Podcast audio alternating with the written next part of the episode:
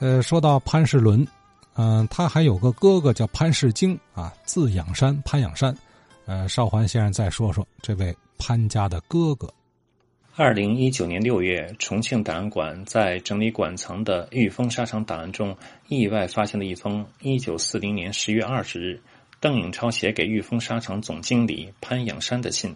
邓颖超在信中写道：“养山兄承赠典仪，书甚感谢。为先母此次逝世，除花圈挽联外，余均不敢领，故仍将原款奉还，千祈原谅为幸。”专附顺送十随邓颖超敬父二十日。原来啊，一九四零年十月十八日，邓颖超的母亲呢杨振德女士因病逝世于重庆寓所。邓颖超呢携专来在《新华日报》上刊登讣告，讣告呢告知各界，决定于十九日上午九时举行安葬仪式。玉峰沙场的总经理潘养山也前往，或派人吊唁慰问，并按习俗呢送去了花圈、挽联和礼金。定超呢，后来退还了礼金，并附上了感谢信。信中的潘永山呢，就是我下面要讲述的潘世京。中国银行风云百年。潘世京呢，一八九五年生人，字养山，祖籍浙江杭州，比弟弟潘世伦呢大三岁，在上海读的小学。一九一三年，全家到了天津后，就读于南开中学。因为当时已经家道中落，加之弟弟潘世伦呢也在读书，因此潘世京在南开大学读了一年级以后啊，就辍学了。随后于一九一九年进入到天津中国银行，从小职员做起。他工作之余呢，勤奋读书，每天无论工作多忙，都会抽出一两个小时读书。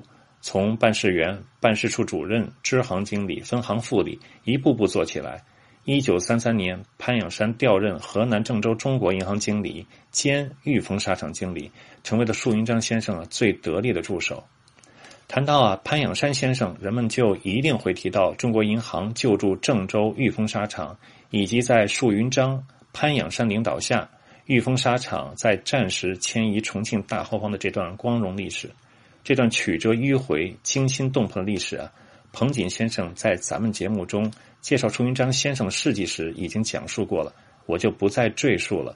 只补充一点：玉峰沙场呢迁到重庆后呢，一九三九年到一九四一年，日寇呢轰炸重庆最猛烈的两年间啊，沙场遭受空袭一百一十六次。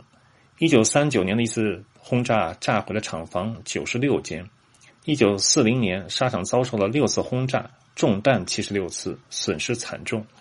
但全场员工在经理潘养山的带领下，用很短的时间恢复生产，坚持生产，为抗战提供了充足的物资保证。作为战时大后方最大的纺织厂的经理，同时呢兼任西安中国银行副经理的潘养山，出任了重庆市工业会理事长、国货厂商联合会理事长。纺织工业同业工会理事长等职，成为了当时呢声名赫赫的金融实业家。毛主席在重庆和平谈判时啊，接见重要的工商人士时呢，潘养山就在其中，可见其在当时工商界中的地位。作为南开中学的校友，潘养山呢与周恩来呢交往甚密。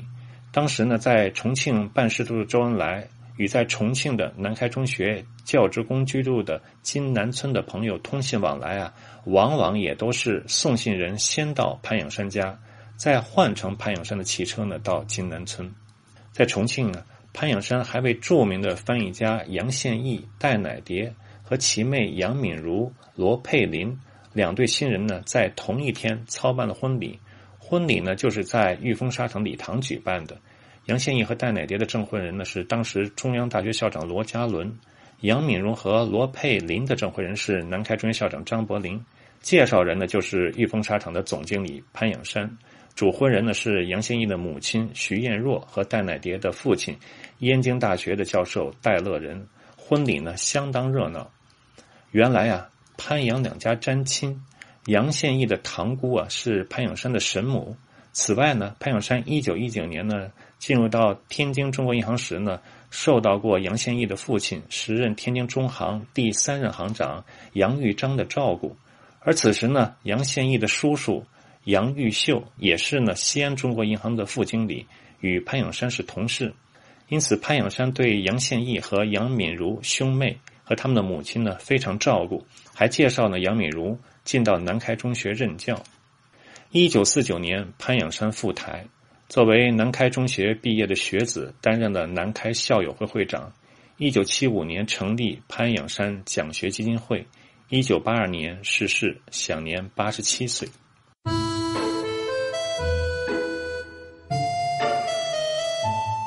这段时间，各位听友老师们讲述了中国银行天津分行前辈们的很多故事，从第二任经理陶香、第三任经理杨玉章、第四任经理卞白梅，以及束云章、沈次亮、胡宗茂、任凤包、陈邦怀、戴志谦。这些前辈们不仅自身的银行业务精，个个呢还都是饱学之士。难道说这是天津中行的一个传统？那么，一九一二年十月二日，中国银行天津分行成立时的第一任经理，应该也是一位才高八斗的人物吧？没错，天津行第一位经理出身名门望族，是一位著名的金融实业家、收藏家、诗词家、书法家。他又是谁呢？又有什么样的故事呢？我回头啊，继续讲给大家听。中国银行风云百年。好，看起来后面这故事还连上了啊，猴折跟头上。呃，这位潘仰山啊，他在中国银行的主要政绩我们听了，是在抗战时期协助树云章、树八爷哈。管理这个御风沙场啊等等，总之是树云章的左膀右臂。